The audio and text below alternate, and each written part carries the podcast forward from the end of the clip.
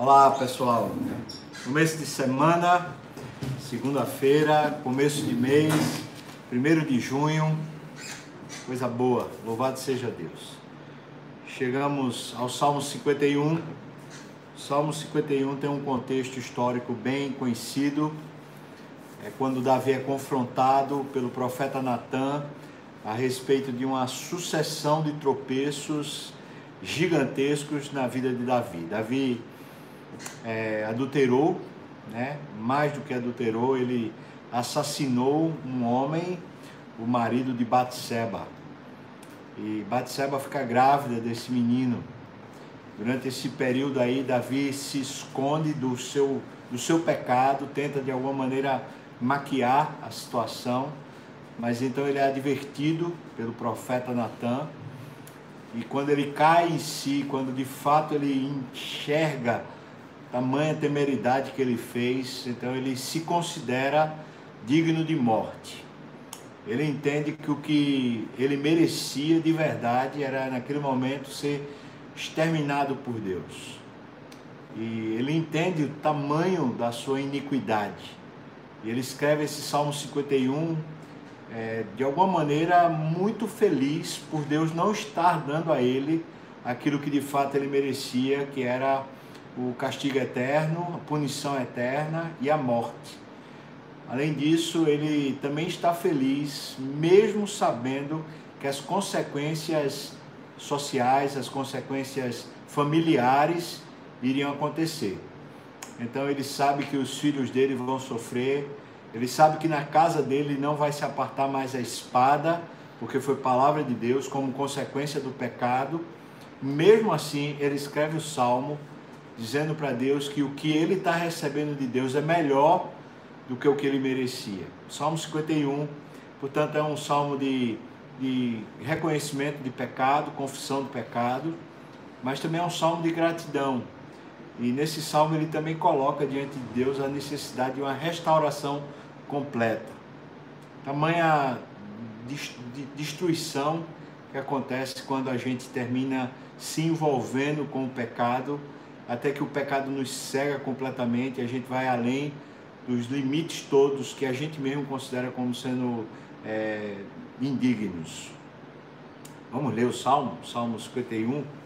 Os dois primeiros versículos, ele já começa falando para Deus, falando: Compadece de mim, ó Deus, segundo a tua benignidade, e segundo a multidão das tuas misericórdias, apaga, apaga as minhas transgressões já começa dizendo: Deus, preciso é da tua misericórdia.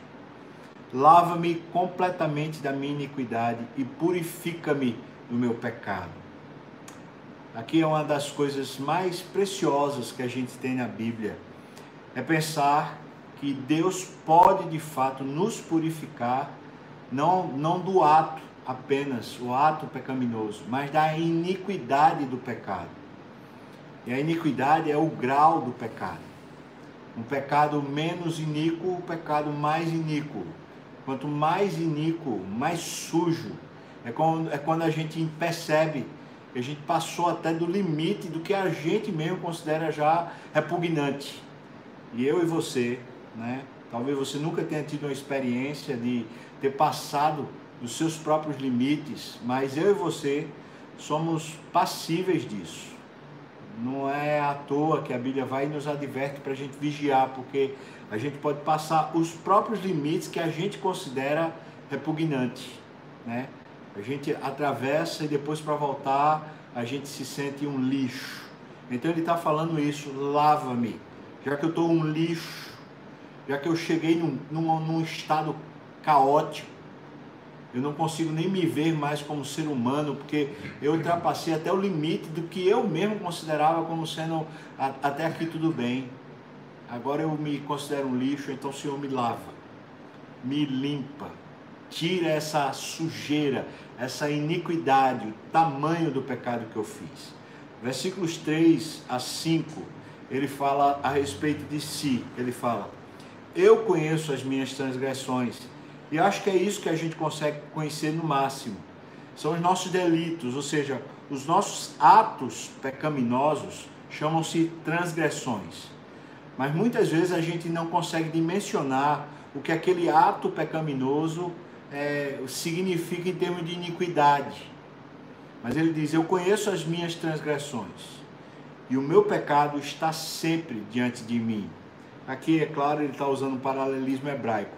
Mas eu queria pensar aqui com você, sucintamente, rapidamente. Imagina aqui, já que ele está falando sobre é, infidelidade, né? Imagina que uma pessoa foi infiel é, com, com a esposa, né? O marido foi infiel com a esposa, é, saindo com uma prostituta quando estava numa viagem aí a trabalho. Essa é uma condição, é infidelidade, é infidelidade grave.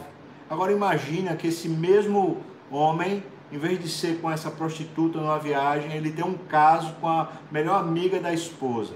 O caso já fica muito mais iníquo, continua sendo uma transgressão, continua se chamando adultério, mas a, o tamanho da iniquidade aumentou muito. Agora imagina que aquele mesmo homem, em vez de estar com essa, essa amiga da esposa, está tá tendo um adultério fazendo uma, uma, uma aberração, sendo com criança ou com qualquer outra coisa assim, que realmente vai para além dos limites da nossa concepção. O tamanho dessa iniquidade é muito maior do que a primeira que a gente acabou de falar. Entretanto, todos são atos de transgressão. Então ele fala: Eu conheço as minhas transgressões. Eu consigo ver, me lembrar o que foi que eu fiz, o que eu pratiquei. Depois ele diz, versículo 4: Eu pequei, foi contra ti. Contra ti somente fiz o que é mal perante os teus olhos, de maneira que serás tido por justo no teu falar e puro no teu julgar. Muitas vezes as pessoas entendem mal essa palavra de Davi. Davi sabe que pecou contra Batseba, Davi sabe que pecou contra Urias, Davi sabe que pecou contra a nação, Davi sabe que pecou contra a família dele. Ele tem esse entendimento. Só que o que ele está falando é que só Deus de fato conhece a dimensão do que ele fez. Então ele está falando, foi diante dos teus olhos. E é por isso que ele diz: o Senhor será tido por justo no que o Senhor sentenciar. É como se ele dissesse: Eu não consigo alcançar a dimensão da minha perdição, mas o que o Senhor quiser tratar em mim, me trate, porque eu quero ficar limpo. Então, que for, Deus, do jeito que for. E talvez essa seja a maior característica de um verdadeiro arrependimento. Um arrependimento sincero, ele não contingencia a, o tratamento. Ele não fica dizendo, ah, não, só pode tratar até aqui. O senhor só pode fazer até aqui, porque se o senhor fizer mais, eu não vou aguentar. Um, um arrependimento profundo e sincero diz isso para Deus. O senhor será justo no seu falar. O senhor sabe o tamanho da iniquidade, o senhor sabe a, o, o profundo que isso foi dentro de mim, o caos que isso gerou. Então, para me limpar, eu não quero que o Senhor limpe só, só a casca, eu quero que o Senhor limpe por dentro. Então ele fala isso, é, foi perante os teus olhos, o Senhor foi quem viu. Versículo 5 ele diz: Eu nasci na iniquidade e em pecado me concebeu minha mãe. Ou seja, eu preciso de uma purificação externa, porque se depender de mim, desde a minha raiz, eu, eu vivo no pecado. Eu preciso que Deus intervenha e faça a limpeza porque eu por mim mesmo sou incapaz de me purificar. Por isso é tão perigoso quando nós cristãos nós vivemos com uma vida dupla, com pecados escondidos, ocultos. Mesmo que a iniquidade daquele pecado não seja tão grande, mas isso está continuamente nos sentenciando, nos acusando. E esse estilo de vida é um estilo de vida sem poder.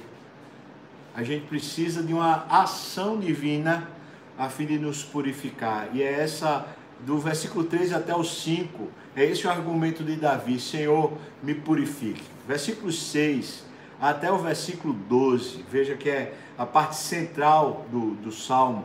Ele começa a fazer pedidos a Deus sobre essa purificação. Veja o versículo 6, ele diz: tu te comprases, na verdade, no íntimo e no recôndito, lá dentro, me fazes conhecer a sabedoria. Ou seja, Deus não quer um reestabelecimento de fachada. Ele quer o restabelecimento do coração, da essência, da alma, de verdade. Em sendo assim, ele está dizendo: Senhor Deus, é lá no meu íntimo que o Senhor vai me fazer conhecer o temor do Senhor, a sabedoria do Senhor. Como é que eu vou conhecer a sabedoria do Senhor? Veja os pedidos que seguem. Versículo 7. Purifica-me com sopo e ficarei limpo. Lava-me e ficarei mais alvo que a neve. Paralelismo, duas frases com o mesmo sentido, ou seja, eu preciso que o Senhor me purifique. Versículo 8: Faze-me ouvir júbilo e alegria, para que exultem os ossos que esmagaste. Ele está falando a consequência do meu pecado, a percepção da devassidão de mim mesmo, me faz ser seco, me faz estar esmagado. Então, Senhor Deus, me traga de novo alegria. Versículo 9: Esconde o rosto dos meus pecados e apaga todas as minhas iniquidades. Aqui está um hebraísmo, uma sentença em, em, hebraico que é muito interessante. É, Davi sabe que estar na presença de Deus é a vida espiritual. O homem só está vivo diante de Deus quando ele está face a face com Deus. Então ele está dizendo: Eu sujo do jeito que estou, eu não consigo estar na tua face. Aí veja o que ele diz: Senhor, esconda o rosto não de mim, mas dos meus pecados como se ele estivesse dizendo: tira o pecado para que eu consiga lhe ver. Esconde o rosto dos meus pecados, apaga as iniquidades, Senhor, para que a gente possa se ver de novo.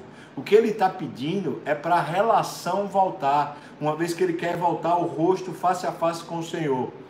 Deus não pode ver o pecado, Deus não pode estar associado ao pecado.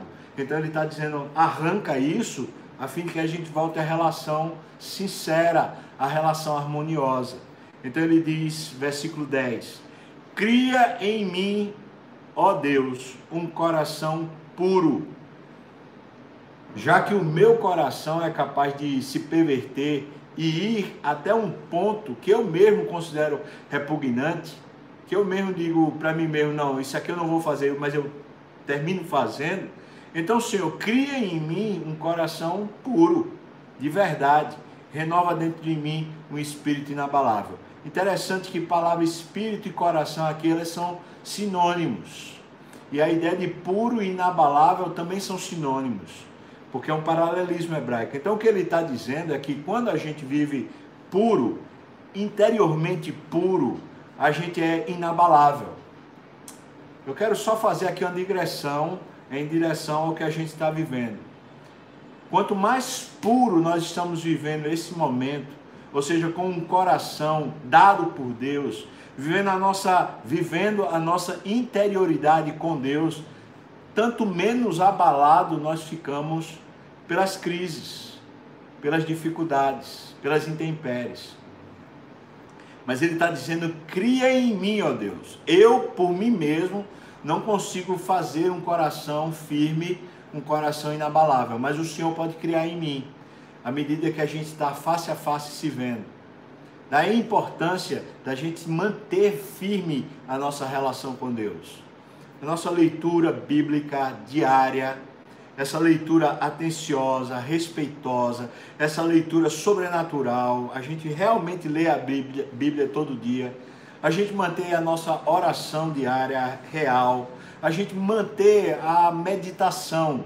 E a gente vai falar sobre a meditação hoje à noite, no culto das 19 horas, nessa nova série sobre devoção. E eu espero que você participe também, chame outras pessoas para participarem da meditação. Como é biblicamente essa ideia de meditação? Então ele está dizendo: Senhor Deus, eu quero estar na tua presença, faça meu coração estar inteiro, de maneira que ele não se abale. Versículo 11: Não me repulses da tua presença, nem me retires o teu Santo Espírito. Essa é uma verdade tremenda. É que para eu estar na tua presença, o que precisa me reger, o que precisa me dominar é o Espírito de Deus. É o meu espírito é quem fala com o Espírito de Deus. E se o Espírito de Deus não tem espaço em mim para agir, eu não estou na presença de Deus. Então ele já está, veja como Davi tem uma experiência com Deus viva. Ele está pegando uma teologia que só está desenvolvida no Novo Testamento, mas ele já está usando aqui e agora. Ele está dizendo, Senhor Deus, eu quero estar na tua face, face a face, mas é por meio do teu Espírito. E então, versículo 12, ele diz: Restitui-me a alegria da tua salvação e sustenta-me com o espírito voluntário. Que seria de novo sinônimo, as duas ideias elas se somam. Ele está dizendo que quando a gente tem a salvação enchendo a gente, enchendo a alma, a gente está feliz. Não é à toa que o apóstolo Paulo, escrevendo aos Efésios, ele diz para a gente tomar toda a armadura de Deus com a qual a gente pode vencer todas as astutas ciladas do diabo e combater o bom combate. Aí ele diz, por exemplo, você toma o capacete da salvação. Ele toma o, o peitoral lá, o, o, o, como é que chama aquele negócio lá? Embraçando o escudo da fé, é, as sandálias da preparação do evangelho, a couraça da justiça, ou seja, todas as ferramentas da armadura, da armadura de Deus, elas dizem respeito à nossa salvação, com o qual a gente fica inabalável, com o qual a gente tem felicidade. Você percebe, irmão? Davi está dizendo isso, Senhor, eu quero voltar a me alegrar na salvação, não me alegrar no meu reino, no meu potencial, nas minhas vitórias, será na minha capacidade, na minha riqueza. Agora, nesse momento da vida de Davi, aparentemente, ele perdeu foi tudo.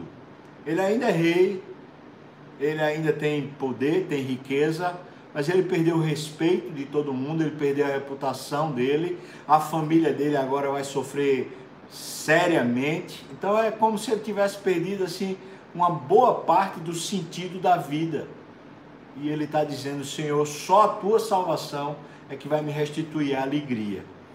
Versículo 13, ele dá um, uma parada. Ele fala: Então, se o Senhor fizer isso comigo, se o Senhor fizer um renovo acontecer dentro de mim e eu voltar a estar na tua presença, vivendo na tua presença, então eu ensinarei os transgressores os teus caminhos e aos pecadores se converterão a ti. Se o Senhor fizer isso dentro de mim, eu vou ser um instrumento teu para re, recompor, restaurar pessoas que estão se perdendo. E é natural. Depois da gente ter uma experiência de queda e ter realmente uma transformação no coração, a gente não só fica cauteloso a respeito de nós, mas a gente fica muito mais sábios ou sensível àquilo que, que as pessoas, quando estão caindo, estão resvalando, para adverti-las, para falar: rapaz, por aí não, você está tá passando do limite, isso, isso aí é, é perigoso, não faz isso. É isso que Davi está dizendo aqui.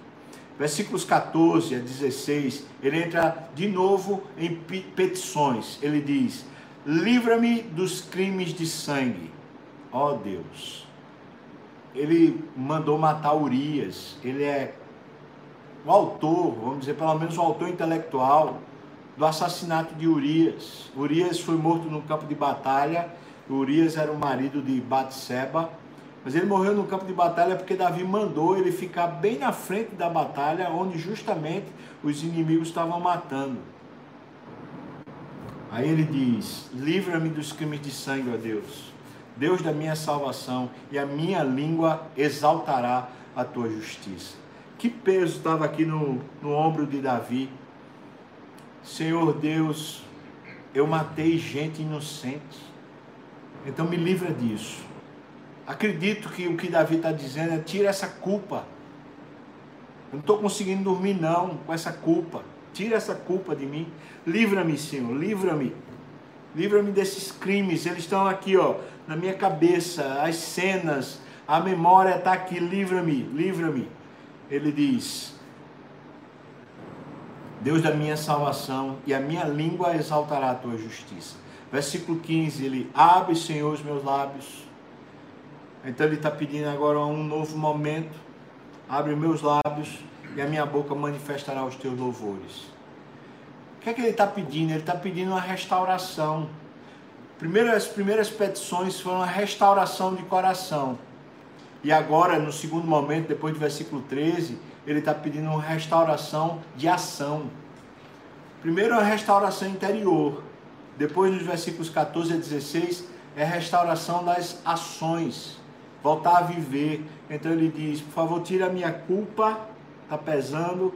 No versículo 15, ele está dizendo: Senhor, me deixa voltar a, a falar, a manifestar os teus louvores, a poder cantar, a poder te adorar, a poder te servir. Versículo 16: Pois não te comprases em sacrifícios. Ou seja, se eu fosse ali e fizesse uma, um ritual que todo mundo espera que eu faça, talvez para todo mundo eu já, já fosse aplaudido, já fosse resolvido socialmente o meu problema. Mas não é isso que o Senhor quer. Não te comprases em sacrifício. Do contrário, eu daria ao Senhor. E não te agradas de holocaustos. Então, versículo 17 e 19, ele está finalizando. Veja o que ele diz no versículo 17 sacrifícios agradáveis a Deus são o espírito quebrantado, um coração compungido e contrito, não desprezarás, ó Deus.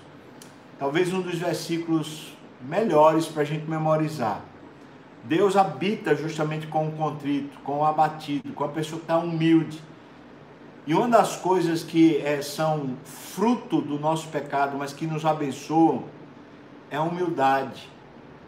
Depois que a gente passa do limite que a gente mesmo considerava como sendo impossível, depois que a gente chega numa situação da gente diz, rapaz, que nojo de mim mesmo. É, é, nesse, parece que é nesse momento que finalmente a gente descobre que a gente não pode confiar na gente, que a gente é fraco demais, que a vaidade da gente é grande demais. Essa autodecepção serve como ferramenta na mão de Deus para que a gente viva de modo humilde diante dele. É isso, é um espírito quebrantado, é um coração compungido e contrito. A gente passou numa linha divisória que a gente acreditava nunca passar, a gente passou, a gente sofre as consequências e aquilo não fica, não fica como uma marca negativa, mas fica como um sinal na vida da gente, dizendo para a gente mesmo: Rapaz, eu não sou confiável, eu preciso da graça de Deus. Eu não sou bom o suficiente, eu preciso de um Deus que seja bom o suficiente para me fazer bom.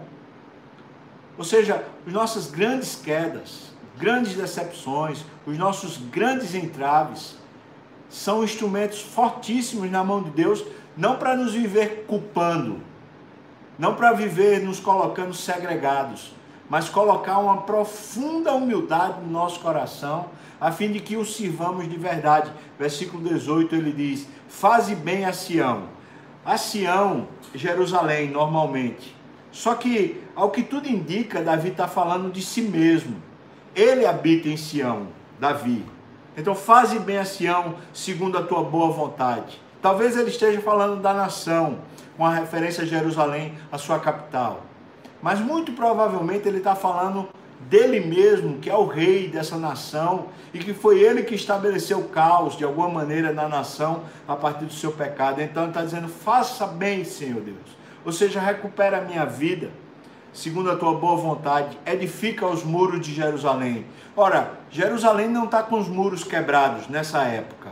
Quem está com os muros quebrados é o coração de Davi. Ele arrebentou, ele passou dos limites. Então ele está dizendo, é, o versículo 18, provavelmente ele está dizendo, Senhor, me recupera a vida. A vida nunca volta para ser igual ao que era antes da gente ultrapassar limites. Como falei, essa marca vai ficar na nossa memória, para que a gente sempre se lembre que a gente não é confiável, que a gente é pequeno e fraco mesmo a gente é incapaz de viver uma vida santa pelo nosso esforço. A gente é incapaz de honrar os compromissos pela nossa muita garra. A gente é incapaz de realmente viver na presença de Deus a partir da nossa santidade. E essa profunda decepção dentro da gente é um grande instrumento, ferramenta da santidade que Deus promove por meio do seu Espírito. Então ele está dizendo, por favor, Senhor, me restaure me restaure, me faça acreditar de novo que eu posso estar na tua face, na tua presença. E o versículo 19: Então, se o Senhor me recuperar, então te agradarás do sacrifício de justiça. Ou seja, aí eu vou voltar ao culto público, aos ritos, às ofertas, dos sacrifícios de justiça, dos holocaustos, das ofertas queimadas, e sobre o teu altar se oferecerão novilhos. Ou seja, aí junto com a congregação eu volto a reinar, eu volto a fazer os louvores, eu volto a fazer a festa, a festa cultica que existe em Israel. Depois que o Senhor me recuperar, Deus. Que benção, irmão. É isso. É, é impressionante como a Bíblia mostra as nossas entranhas. É um jornal mesmo. Vai lá e revela o que está dentro da gente. Eu faço uma pergunta para você. Você já se decepcionou consigo mesmo? Se a gente fosse pela linha da nossa sociedade, pela cultura que a gente vive hoje, sabe como é que se explicaria as nossas autodecepções? A gente diria assim: ah, foi por causa da criação que eu tive, foi porque faltou pai, ou porque meu pai foi muito rigoroso. Ah, foi porque eu, eu tive um, uma grande decepção amorosa, foi porque alguém me fez mal. Sabe como é que a Bíblia trata os nossos pecados? Dizendo assim: olhe para Deus e fale com Deus para que Ele limpe você lá dentro. Deixe Ele passar a lâmpada, a luz dele, lá no meio das suas trevas. Não arranje justificativa, não arranje desculpas.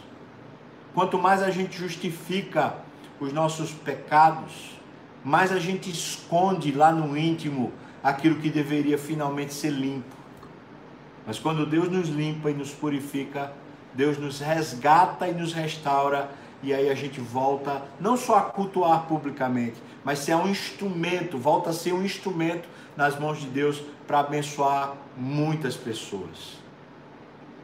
Como é difícil isso. Ao longo da minha jornada pastoral, tenho visto casos e mais casos de adultério, casos e mais casos de haver esse tipo de situação, não de morte, nunca vi alguém matando ninguém, mas já vi pessoas ficarem tão machucadas, tão magoadas, que não querem mais ver a outra, que não suportam mais ver a outra pessoa. Esses dois casos que Davi viveu são normalmente os casos que no, normalmente fazem as pessoas nunca mais se levantarem para viver uma vida cheia de Deus. Normalmente. E eu acredito, pela experiência que eu tenho tido, que normalmente as pessoas não voltam com toda a força de novo, porque elas também não mergulham como Davi mergulhou, com toda a força lá no fundo da podridão. Não deixam Deus entrar lá dentro e limpar tudo não dizem como Davi disse para Deus que ele podia limpar tudo, ele podia mexer com tudo. Ele, a gente não diz para Deus, Senhor Deus, o Senhor será justo no seu julgar, justo no seu falar.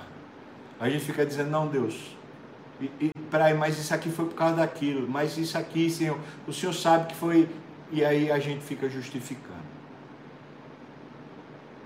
Raramente a gente vê uma pessoa sendo restaurada no sentido da sua espiritualidade. Às vezes é restaurada eclesiasticamente, mas a espiritualidade, aquele brilho no olhar, aquele poder espiritual, a autoridade, o discernimento, a unção do Espírito, parece que não volta.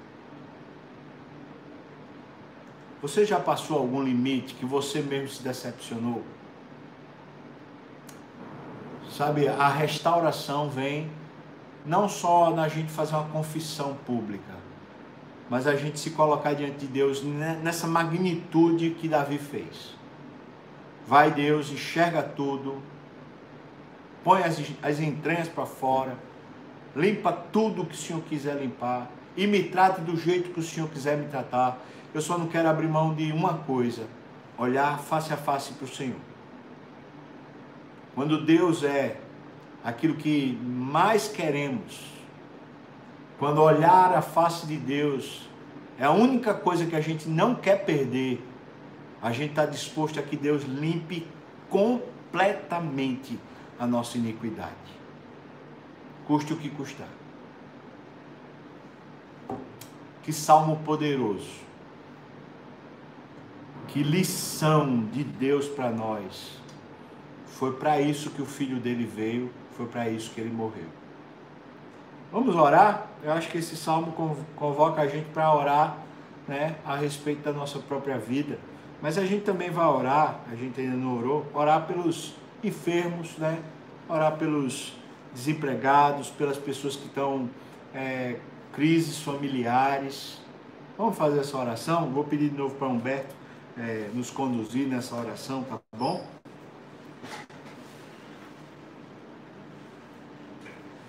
Vamos estar orando então, aproveitando esse momento também para pedir oração a você pelo filho do pastor Rogério, lá de Serra Talhada, que ele teve um probleminha. Nós vamos estar aproveitando para a gente estar clamando por ele também, que Deus o abençoe de forma grandiosa. Palavra do pastor Sávio, muito abençoada, própria. A Bíblia diz que quem encobre as suas transgressões jamais prospera, mas quem as confessa e deixa alcança a misericórdia. É necessário nós corrermos para Deus ante a iniquidade do nosso pecado. Se nós confessarmos, Ele é fiel e justo para nos perdoar os pecados e nos purificar de toda injustiça. Vamos orar então, clamando ao Senhor. Deus, que palavra abençoadora. Nos ajude, ó Deus, nas nossas debilidades espirituais. Te peço, ó Deus, que se alguém ouvir essa palavra, está passando por um tempo distante do Senhor, quem sabe vivendo em escravidão em relação ao pecado, que o Senhor oh, possa trazer libertação, Amém. que haja confissão a Deus, que haja reconhecimento de culpa, como Davi reconheceu e foi totalmente liberto daquela situação que ele passou, mesmo provando as consequências posteriores do pecado em sua casa, em sua vida, mas a mão do Senhor sempre esteve presente com ele. Eu peço a Ti, ó Deus, que abençoe as nossas vidas nesse momento de pandemia, nesse momento de dificuldade.